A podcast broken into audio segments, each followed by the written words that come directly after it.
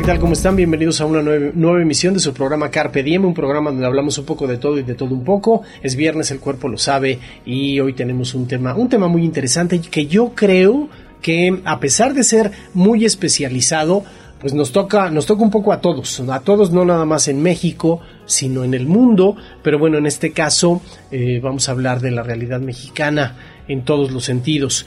Resulta que hace ya algunas semanas eh, negociando un par de proyectos, eh, me enteré que existe IMTA. IMTA, que sus, sus siglas es Instituto Mexicano de Tecnologías del Agua. Y uno dice, bueno, mi primera impresión fue, ah, caray, ¿y qué es eso, no? Tecnologías del agua, pues uno piensa en, en proyectos técnicos, en proyectos de desarrollo, de manejo sustentable, pero en realidad, para pues para aclarar todo eso dije, bueno, vamos a invitar a alguien del INTA para, para ver qué es esto y de qué manera pues nos toca a todos los mexicanos, porque todos tenemos una, una bueno, dependemos del vital líquido, entonces saber que es, que existe un Instituto de Tecnologías del Agua, pues creo que es importante y ver también en qué realidad trabajan, en qué realidad operan. Así es que, pues eh, tengo como invitado y, y lo saludo con mucho gusto a Rafael Espinosa. Rafael, ¿cómo estás? Bienvenido.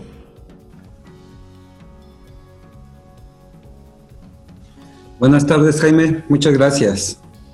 Pues Rafael, eh, para, para quien, eh, para darle la información al público, Rafael, pues es egresado de la Universidad Autónoma de Chapingo, del área de irrigación, es decir, estás enfocado desde tu carrera al, al, aspecto del, del, agua y tiene una maestría en la UNAM en, en, ingeniería hidráulica, que eso es algo muy interesante, y tiene ya 25 años, es decir, eh, eh, no es poco tiempo, como platicábamos, en la coordinación de riego y drenaje del IMTA, del Instituto Mexicano de Tecnologías del Agua. Pero Rafael, empecemos, pues empecemos por lo, por lo básico, ¿no? Para los seres humanos que somos de a pie y no somos expertos en esto. ¿Qué es el INTA? ¿Cuándo, ¿Desde cuándo surge? ¿Por qué? Platícanos un poco del instituto. Sí, claro que sí, Jaime. En principio, muchas gracias por la invitación. Y pues bueno, el Instituto Mexicano de Tecnología del Agua eh, nace en 1986. Esta institución ha tenido varias transformaciones. En ese tiempo era un organismo desconcentrado que pertenecía a la Secretaría de Agricultura y Recursos Hidráulicos. Posteriormente, en el 2001, pasa a ser un organismo público descentralizado, con ingresos propios y personalidad jurídica propia. Y ahora, a partir de ese momento, pertenece a la Secretaría de Medio Ambiente y Recursos Naturales.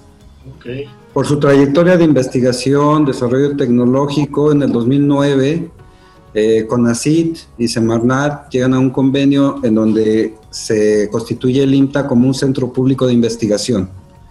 Y pues la misión del instituto básicamente es producir, implementar, diseminar conocimiento, tecnología e innovación en la gestión sustentable del agua en nuestro país. Ok. Esto a nivel general, pues el instituto, ese es el marco en el cual se rige. Y en este marco, pues bueno, la institución da avances para la continuidad y disponibilidad de apoyos necesarios para que la investigación en México en recursos hídricos, pues tenga un sustento tecnológico, un sustento de investigación. En sus inicios, el IMTA básicamente desarrollaba proyectos para la Comisión Nacional del Agua. Ahora que es un organismo descentralizado, estos proyectos se abren, se abre a, trabajos que se pueden realizar en los gobiernos de los estados, con empresas privadas, eh, con organizaciones de usuarios, en fin, se diversifica. Quiero señalar que el instituto es único en el país. Es la parte tecnológica, científica que tiene México precisamente para el desarrollo de proyectos de tecnología, de modelos, eh, precisamente para el uso eficiente y sustentable del agua. eh, no somos la CONAGUA, muchos nos confunden con la Comisión Nacional del Agua. Eh, esta institución pues sí pertenece también a la Semarnat, pero su aplicación, su existencia es en todo el país. El Instituto Mexicano de Tecnología del Agua se encuentra exclusivamente en Jutepec, Morelos, es donde se encuentran las instalaciones. Y básicamente, y, para hacer un resumen, bueno, esta institución genera conocimiento científico, promueve la aplicación de la solución de problemas hídricos a nivel nacional, eh, forma a los recursos de otras organizaciones de usuarios en las zonas de riego, en todos los aspectos que tenga que ver el agua, el IMTA tiene personal calificado. Fomenta la vinculación de la academia y los sectores públicos y privados, promueve la innovación científica, tecnológica y social en el país para integrar una economía del conocimiento en el sector hídrico, difunde y divulga la ciencia y tecnología a nivel nacional e internacional.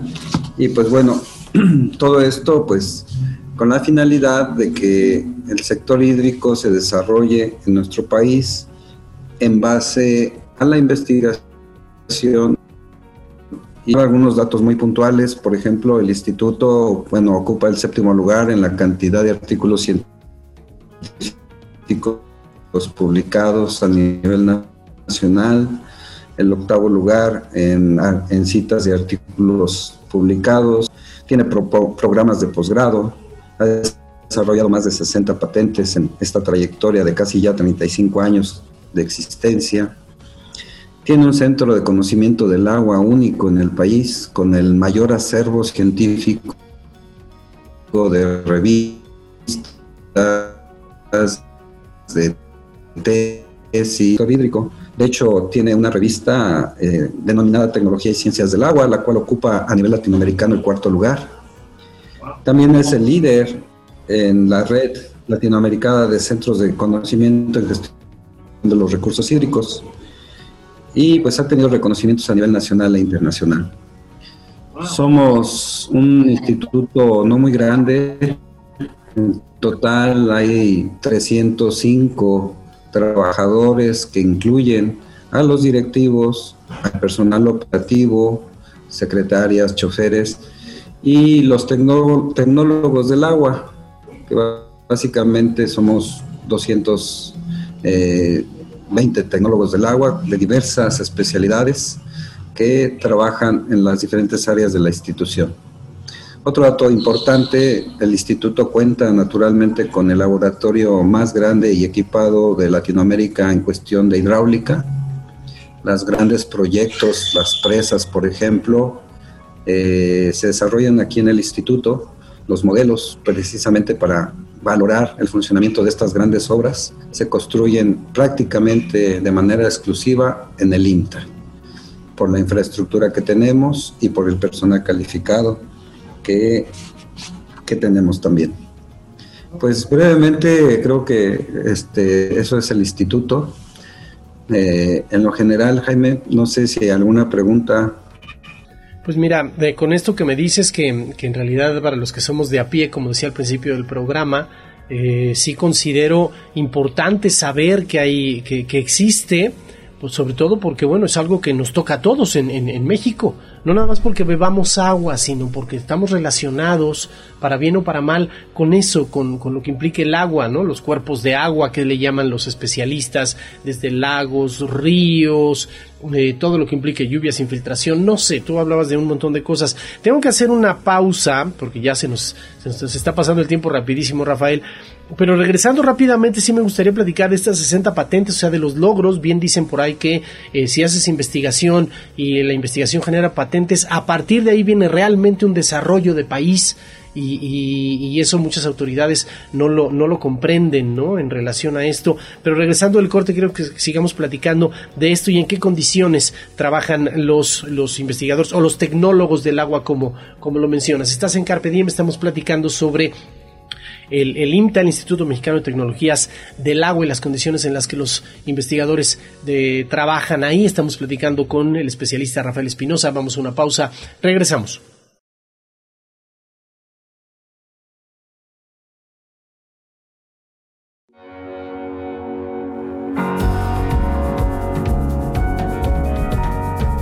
Regresamos a Carpe Diem, estamos platicando con el especialista Rafael Espinosa sobre el IMTA, el Instituto Mexicano de Tecnologías del Agua, y cómo a través de, sus investigaciones, sus proyectos tecnológicos, pues bueno, de alguna manera eh, eh, nos ayudan a los mexicanos a, relacionarnos de mejor forma con este, con el vital líquido. Y bueno, Rafael, nos habías comentado en, en, el primer bloque sobre, sobre las patentes que logra. A mí no me parecen eh, pocas, 60 patentes Y, no lo digo yo, lo, lo, lo, dice los organismos internacionales, que el nivel de patentes sí marca realmente un desarrollo de, de, de, los países. 60 patentes, platiquemos de ellas y platícame un poco sobre estos logros del INTA.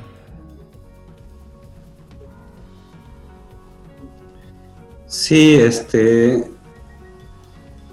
pues estos 35 años de trayectoria del instituto, como bien dices, pues genera investigación, genera tecnología. Esta tecnología lo importante es que es aterrizada a resolver los problemas eh, que enfrenta nuestro país, algunos de ellos muy importantes porque están ligados naturalmente con la salud eh, de la población, por ejemplo, o inclusive el equilibrio de los ecosistemas.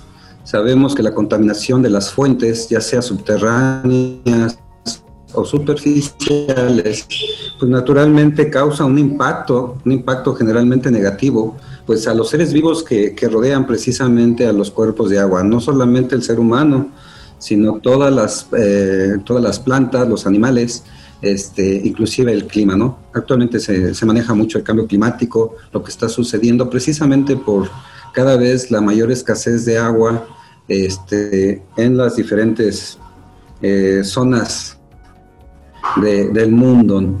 Y pues bueno, todo el mundo sabemos la escasez de agua que existe cada vez más en las grandes ciudades. México ocupa el primer lugar. Lamentablemente ocupamos varios primeros lugares, pero en cuestiones negativas, ¿no? En el caso del abastecimiento de agua potable y saneamiento, pues la Ciudad de México es un monstruo que, que pues bueno, hay que realizar investigación y buscar alternativas alternativas para esto. Eh, voy a mencionar algunas de las patentes que el instituto ha desarrollado a lo largo de su, de su trayectoria. Por ejemplo, desarrolló un alces y el método de la operación. En cuestión de, descontaminación del agua, pues tiene patentes sobre la remoción de hierro y manganeso por absorción oxidación este, natural este método para formar el medio de contacto y regenerar su capacidad de absorción de, los cuerpos. Eh, construyó un banco de pruebas de los elementos que conforman las tomas domiciliarias. Eh, tiene también eh, válvulas con cámaras de amortiguamiento paralelas para la separación y expulsión de aire en, la toma de aguas domiciliarias, por ejemplo, para evitar precisamente la, obstrucción de, líquido en dichas tomas un sistema de floculación con aire. Eh, también tiene un concentrador sobre el consumo humano, básicamente en zonas rurales donde precisamente el agua este, no, es no está purificada. Bueno, es un, es un este, dispositivo portátil que se puede aplicar en, en esas zonas rurales. Eh, tiene un banco de pruebas para la válvulas de hidráulica de comporte mariposa de 2 hasta 12 pulgadas.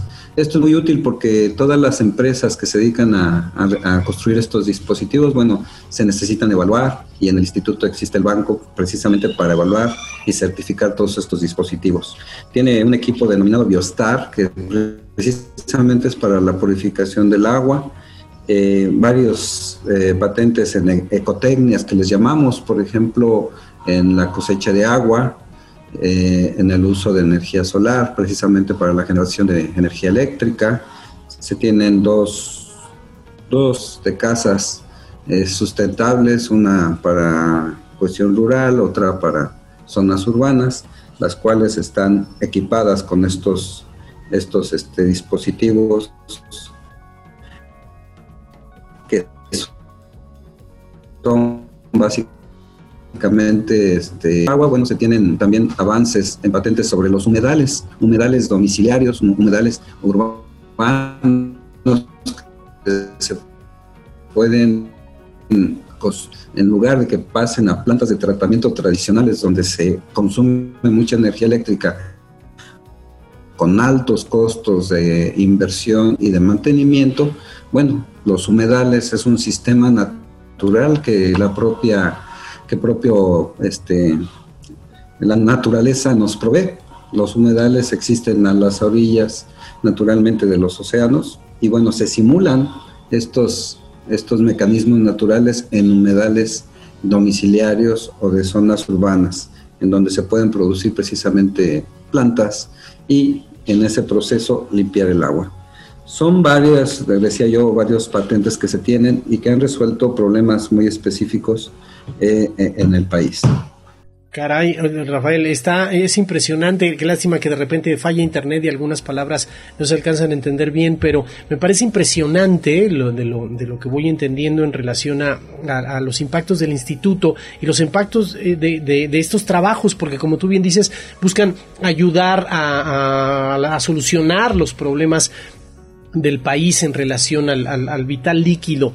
Ahora, también dentro de, esto, en el conocimiento del, instituto, eh, los tecnólogos que trabajan ahí, gente pues, que hace ciencia, que hace tecnología, que busca solucionar problemas para, el país, pues eh, se organizaron en un sindicato, en, un, en lo que se le llama CITIMTA, el sindicato de, es, sindicato independiente de trabajadores del Instituto Mexicano de Tecnología del Agua, ¿entiendo bien?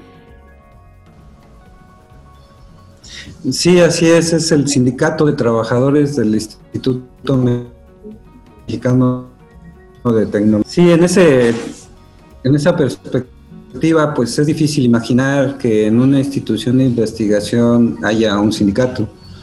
Sin embargo, este, esta institución, a pesar de la importancia que tiene, en el 2004 hubo una pretensión de de eliminar al instituto, esto por decreto presidencial. Eh, de hecho, fue una, un golpe que se quería dar fuertemente a la investigación en diferentes ámbitos, porque además del INTA querían eh, desaparecer al Colegio de Postgraduados, al Instituto Nacional de Investigaciones Forestales, Agrícolas y Pecuarias, en fin, instituciones similares a la civilización conjunta para precisamente en la Cámara de Diputados demostrar la valía que tienen estas instituciones en el desarrollo del país. Definitivamente, pues el agua, los alimentos, no, era, no era creíble que, que la Cámara de Diputados aprobara. Investigadores, directivos, pues salimos a defender nuestra institución, nuestra fuente de trabajo, pero lo logramos hacer, no desaparecieron al IMTA, sin embargo los tecnólogos del agua a partir del 2004 hasta el 2016 congelaron nuestros salarios, no tuvimos incremento en los salarios de los tecnólogos del agua. De tal manera que pues el instituto se precarizó, el ingreso de sus tecnólogos, de investigadores que tienen doctorados, maestrías, tienen posgrados, algunos internacionales, pues se quedó congelado. Ante esto, pues no quedó otra, otra solución más que constituir un sindicato para la defensa precisamente de nuestros derechos. Y un derecho, naturalmente, pues es a un salario digno, un salario que vaya, pues, en, en su caso, por arriba de la inflación y permita, pues, vivir dignamente, ¿no? Y fue en el 2012 cuando comenzamos un grupo pequeño de tecnólogos del agua a constituir el sindicato. Quiero mencionar que no fue fácil porque a partir de ese año, pues los directivos demandaron al sindicato la nulidad de su registro, demandaron eh, no tener contrato colectivo y fue una lucha de cuatro años en donde tuvimos que acudir, sí, a la Cámara de Diputados, tuvimos que hacer ruedas de prensa, tuvimos que aliarnos con otras organizaciones más grandes como la Unión Nacional de Trabajadores, la Nueva Central de Trabajadores, la Coordinadora Nacional de Sindicatos Universitarios de Educación Superior, Investigación y Cultura, sindicatos de diversas índoles, como pueden escuchar, del sector educación, del sector investigación, del sector cultura, pero que al final son los mismos problemas de salario, de prestaciones, en fin. Y pues sí, dimos toda esa lucha acudiendo a la Semarnat, Secretaría de Hacienda, y se logró finalmente tener un contrato colectivo de trabajo en donde ahora sí hay una relación bilateral y pues lo único que queremos nosotros como tecnólogos es fortalecer y proteger esta institución para el beneficio del país. Pues tienes razón, tecnólogos, investigadores. Te, te, interrumpo un poco. Sí, sí, te interrumpo un poco porque, bueno, tengo que hacer otra pausa. Rafael, pero regresando, sí, eh, es, es, una, es una reflexión interesante, cómo es que eh, em, se quiere desaparecer o a raíz de que se quiso desaparecer a, un, a, un, a una institución que le hace tanto bien al país, que sean justamente los investigadores, los tecnólogos como los mencionas, los investigadores que salen a, defenderlo y a partir de ahí se genera este gremio, que vamos a platicar un poquito al regresar sobre sus objetivos y esta dinámica, porque eso me parece que no es una, un gremio, pues no es un sindicato, y perdón, no quiero que nadie sienta aludido, pero no es un sindicato de refresqueros. O sea, es decir, son investigadores, gente que hace ciencia, que desarrolla tecnología, que resuelve problemas del país, que se, que se que se juntan en un, en un gremio, que en un, una un sindicato, para defender no nada más intereses laborales, sino los intereses de, de la institución que implica los intereses de México. Hacemos una pausa y regresamos con este tema. Estamos platicando con Rafael Espinosa del IMTA. Regresamos.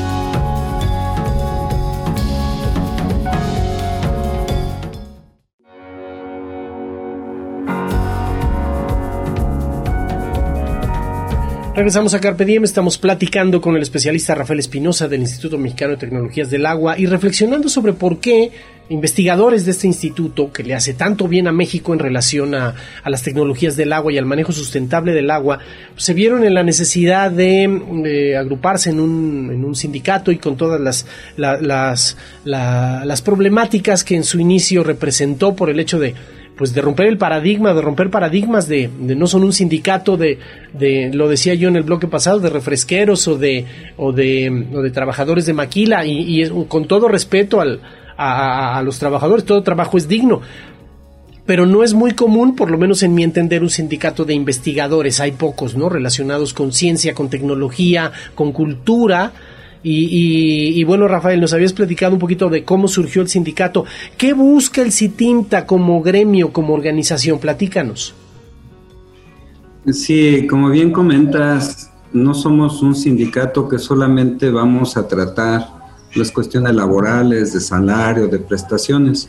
Si bien es cierto, son muy importantes porque, como acabo de mencionar, nos congelaron 15 años, nuestro salario se precarizó y las prestaciones que tenemos pues básicamente son mínimas, pues ya en un contrato colectivo de trabajo es un instrumento muy importante que pues nos da la propia constitución, la ley federal del trabajo, eh, los convenios 87 de libertad sindical y 98 de contratación colectiva de la Organización Internacional del Trabajo, todo esto, pues naturalmente ahora nosotros como investigadores nos damos cuenta de que pues tenemos que atender lo que dice la ley. Nosotros no pedimos más de lo que la ley nos está permitiendo. De tal manera que sí, en base a esa ley, pues año con año tenemos que hacer nuestro emplazamiento por revisión salarial cada año, por revisión contractual cada dos años. De hecho, en este momento estamos en revisión contractual.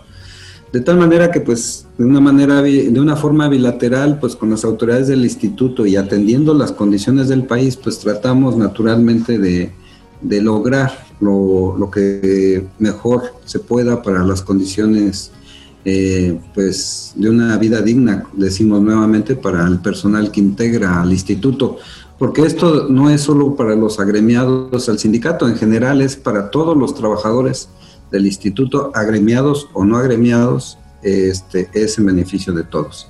Quiero señalar que el sindicato es mixto, se incluye al personal operativo, como mencioné, secretarias, choferes y a los investigadores. somos un sindicato actual con 205 agremiados de un total de 310 que se pueden afiliar.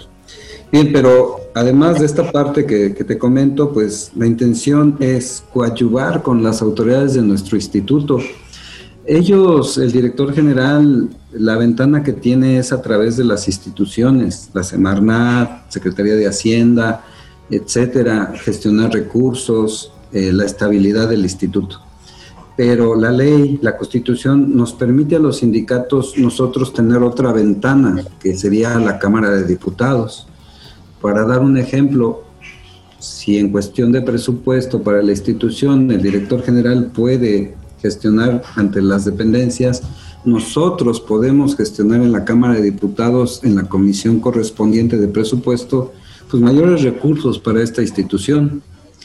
El sindicato en este momento y desde hace ya varios años hemos llevado nuestro Congreso de Ciencia y Tecnología del sindicato a esta Cámara de Diputados, a la Cámara de Senadores, Hemos participado con otras instituciones de investigación, como por ejemplo el Instituto Nacional de Investigaciones Nucleares, el Instituto Nacional de Astrofísica, Óptica y Electrónica, en diferentes foros precisamente de ciencia y tecnología. Y vamos con la camiseta del IMTA. Somos del sindicato, pero siempre vamos con la camiseta del IMTA. Nosotros decimos, si no existe el IMTA, no, no existe el CITIMTA. De tal manera que entonces lo que tenemos que hacer como trabajadores que valoramos nuestra fuente de trabajo, pues es que la conozca la población, la conozcan los, los que toman decisiones sobre presupuestos, sobre este, la vinculación de mayores proyectos. Quiero señalar algo muy importante. El presupuesto que ejerce el INTA, que es alrededor de 500 millones de pesos cada año, cada vez más por ingresos propios, que es el trabajo que hacemos los tecnólogos al contratar proyectos en las diferentes instancias que, que comenté hace rato, es con, lo, es con lo que se complementa el pago de nuestros salarios, es con lo que se le da mantenimiento a las instalaciones de la institución, es con lo que se compran los equipos de cómputo, dispositivos. Es decir, este instituto paulatinamente está siendo sustentable, le está costando menos al país. En 1986 el 100% de su presupuesto venía de Hacienda. Hoy día solamente de Hacienda el presupuesto que nos otorga por recursos fiscales oscila alrededor del 45%. Es decir, el 55% lo metemos los tecnólogos del agua. ¿Sí? De tal manera que, es una institución que va avanzando en, ese sentido. Y pues, pues bueno, ahorita lo que nos preocupa, Jaime, es de que la Suprema Corte de Justicia, la segunda sala, eh, recién está promoviendo al Pleno de la Suprema Corte eliminar la jurisprudencia 196. Quiero señalar que esta jurisprudencia es la que nos permitió al CITINTA, como organismo público descentralizado, tener un sindicato del apartado A del artículo 123 constitucional y al ser un sindicato del apartado A permite tener un contrato colectivo. Quieren eliminar esta jurisprudencia y volvernos trabajadores del apartado B. Si eso se logra, muchos sindicatos de organismos públicos descentralizados tenemos una afectación grave, porque en lugar de un contrato colectivo de trabajo tendríamos condiciones generales de trabajo. Y esas condiciones ya no son bilaterales, son impuestas por el patrón de tal manera que se pierden prestaciones como venía sucediendo cuando no teníamos sindicato.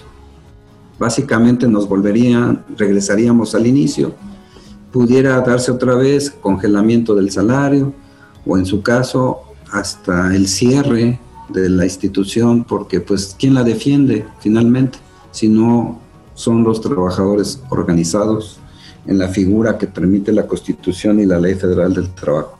Estamos precisamente ahorita varios sindicatos del sector ciencia y tecnología, este, pues tratando de que la Suprema Corte de Justicia nos escuche a través del proceso de, amicus curiae, que es un procedimiento legal en donde amigos de la Corte se traduce, en donde lo único que queremos es que nos escuchen, que no tomen decisiones sin valorar la pérdida, la pérdida que puede tener la nación en caso de que se llegue a cabo esto.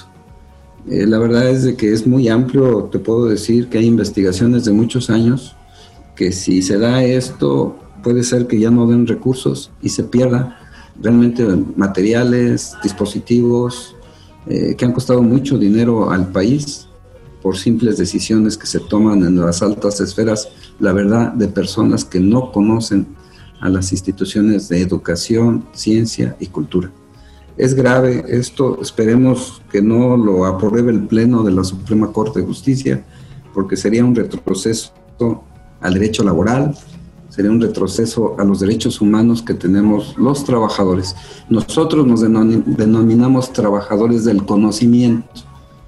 Y a mí me queda muy claro a mis compañeros de que si México quiere realmente desarrollarse en esta cuarta transformación, debe voltear las autoridades a este sector de educación, ciencia y tecnología y hacer mayor inversión. Eh, por último, para cerrar esta parte, te comento, no se ha logrado alcanzar una meta que desde hace muchos años se ha promovido de destinar el 1% del Producto Interno Bruto a investigación, ciencia y tecnología. Al contrario, ha venido del punto 6, disminuyó el punto 4 del PIB en este sector. Entonces, si vemos otros países como China, Israel, Estados Unidos, la inversión que ellos tienen en este rubro supera por mucho el 2%, 3% del Producto Interno Bruto. Entonces tenemos que enfocar las pilas muy bien en estas instituciones y naturalmente nosotros como tecnólogos estamos puestos para coadyuvar.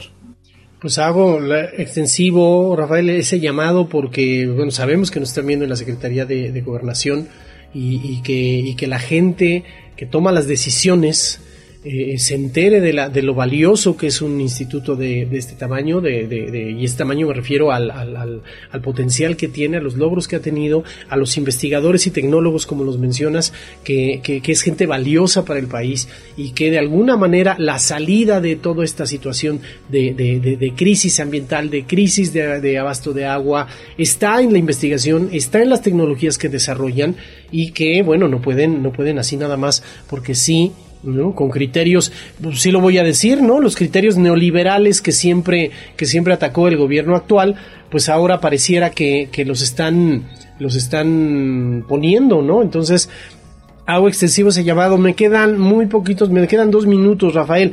¿En qué momento se encuentra ahora en sus negociaciones con, con el instituto, con las autoridades ustedes? Platícame rápidamente. Sí, nosotros eh, tuvimos nuestra, nuestro emplazamiento desde noviembre del 2020, pero derivado de las condiciones de la pandemia, la situación económica del país, hemos establecido una comunicación franca y directa con el director del instituto, el doctor Adrián Pedroso Acuña, en donde hemos avanzado. Hemos dado tres prórrogas. La última prórroga está del emplazamiento está para el 29 de marzo de este año. Y pues bueno, mañana tenemos reunión bilateral ya esperamos cerrar la negociación del contrato colectivo. Reitero, protegiendo nuestro contrato, sí buscando algunas mejoras para los trabajadores, pero entendemos la situación económica de nuestro país. Somos un sindicato bastante consciente en ese aspecto y pues bueno, no creo yo no vamos a estallar una huelga, sería ilógico en estas situaciones pero bueno, esperemos que el director tenga la sensibilidad y la capacidad de gestionar ante la Semana y la Secretaría de Hacienda eh, algunos rubros muy importantes, que es, el, es un convenio de recuperación y protección del ingreso que ya se viene trabajando desde hace cinco años, en donde, pues, decía, ¿no? El congelamiento de nuestro salario precarizó nuestro ingreso hasta un 80%. Bueno, pues hay que irlo recuperando pues, en un lapso de seis años, ¿no? Mediante un convenio. Y naturalmente ese recurso, pues, es dinámico porque si podemos meter mayores recursos al instituto, pues de ahí que se vaya pagando el convenio que estamos comentando sin que Hacienda tenga que aportar recursos fiscales. Es un, es un mecanismo, una idea que nosotros hemos promovido. Y ya por último, Jaime, si me permites, también es de que el sindicato estamos tratando de coadyuvar con el IMTA para figurar en la Ley General de Aguas. Es una de las reformas, es una de las leyes que todavía se están en camino de reformar y pues bueno, el instituto como brazo tecnológico, pues tenemos mucho que aportar en esta ley y coadyuvar con los diputados y senadores cuando en, en su caso salga la última versión de esta, ¿no? La parte técnica, sin duda. La parte jurídica, política, pues ya le tocan a, a nuestros legisladores. No, no, pero todo político, todo legislador tomará mejores decisiones si tiene el conocimiento, ¿no? Y ahí es ahí donde ustedes, donde ustedes son importantes, ¿no? Y bueno, bueno, ahí está, a mí me parece una actitud muy proactiva, muy proactiva como CITIMTA como gremio y como IMTA como, como, como instituto, el hecho de que estén participando en todo esto y que al mismo tiempo de que están proponiendo recuperar su salario, pues al mismo tiempo están viendo las opciones para, para hacerlo, me parece, te, te, digo, muy proactivo. Reitero mi llamado a la Secretaría de Gobernación, sabemos que nos ven, un saludo a Olga Sánchez, Cordero, Olga Sánchez Cordero y que, este, pues bueno, aquí está una, una organización de tecnólogos que, pues que este, le está haciendo bien a México y que hay que ponerle el ojo. Pues Rafael, muchísimas gracias por toda esta información y vamos a mantenernos en contacto para pues para saber qué pasa, porque si existe una cuarta transformación como tú lo como lo, hemos mencionado, pues resulta que no no no no puede haber criterios neoliberales como ellos mismos lo han definido, como el gobierno lo ha definido, pues para tomar las decisiones y sobre todo pues ponerle la torre a a gente valiosa para el país. Gracias Rafael por tu, por tu intervención. Hemos platicado con el especialista Rafael Espinosa, que pues bueno es el coordinador de riego y drenaje del Instituto Mexicano de Tecnologías del Agua y es el secretario general del CITIMTA también. Pues gracias Rafael, un gusto. Sí, muchas gracias Jaime. Nada más una precisión, soy eh, investigador de la coordinación de riego y drenaje pertenezco a esa coordinación. No soy el coordinador porque está la figura directiva de coordinador. Ah, pero no soy coordinador. Y bueno, sí, este secretario general del Sindicato de Trabajadores del Instituto Mexicano de Tecnología del Agua. Muchas Hacemos gracias. la precisión y le mandamos un saludo al coordinador para que no se nos, no se nos siente el error. Fue mío, coordinador. Pero bueno, Rafael, muchísimas gracias. Y pues bueno, ahí está la información. Esto es Carpe Diem para que podamos platicar de que México sí está haciendo tecnología del agua y ahí están los investigadores que también tienen algo que decirle al país. A todo este es el mensaje para todos y también para la Secretaría de Gobernación. Un saludo, esto es Carpe Diem. Nos vemos y nos escuchamos la próxima.